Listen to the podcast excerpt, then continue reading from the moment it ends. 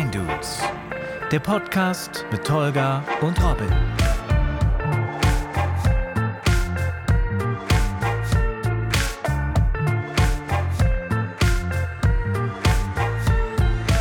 Sag mal, wo, wo wir gerade bei, bei Billigweinen sind, stimmt es, dass sich teilweise den Grundwein schenken lässt, äh, weil er für andere Winzer teurer, es wäre teurer, den irgendwie zu entsorgen, äh, so alte, alte ranzige Zeug, was da nicht geklappt hat. Und dann wird es mit dem LKW nach fahren, da versektet, sie kriegen es geschenkt und deswegen können sie es überhaupt, ich weiß nicht, ist es jetzt justiziabel, das hier zu sagen, sonst schneid's halt raus. Ich habe das mal als Gerücht gehört. Ja, ähm, also ich würde vielleicht den Markennamen überpiepsen. Falls ihr gerade einen Pieps Ja. gehört habt, dann äh, habe ich das wohl gemacht.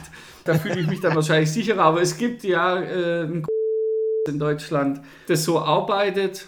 Okay.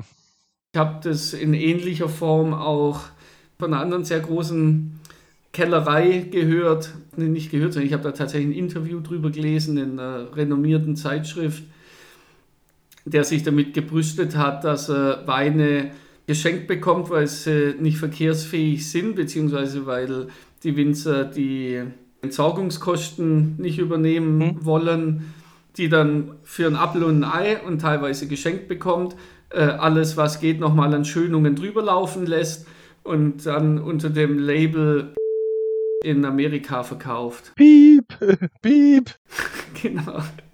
Das ist die Folge mit den vielen Beeps. Eine Piepshow.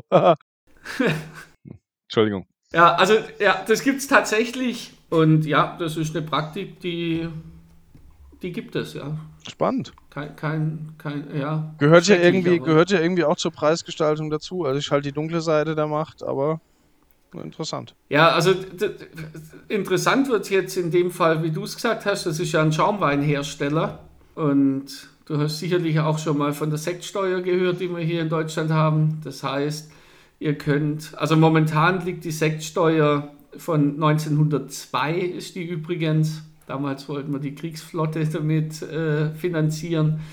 Äh, momentan liegt die Sektsteuer in Deutschland für 0,75 Liter, also eine normale Sektflasche bei 1 Euro und 2 Cent. Ja, aber es gibt doch Sekt für 1,49. Wie geht das denn?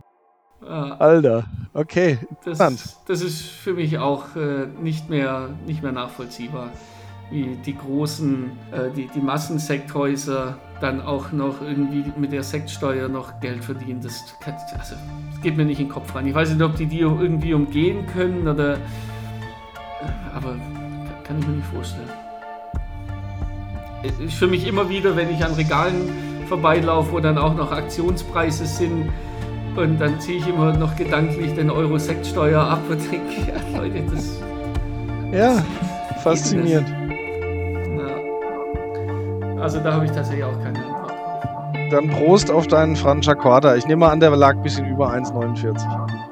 Ja, ein bisschen.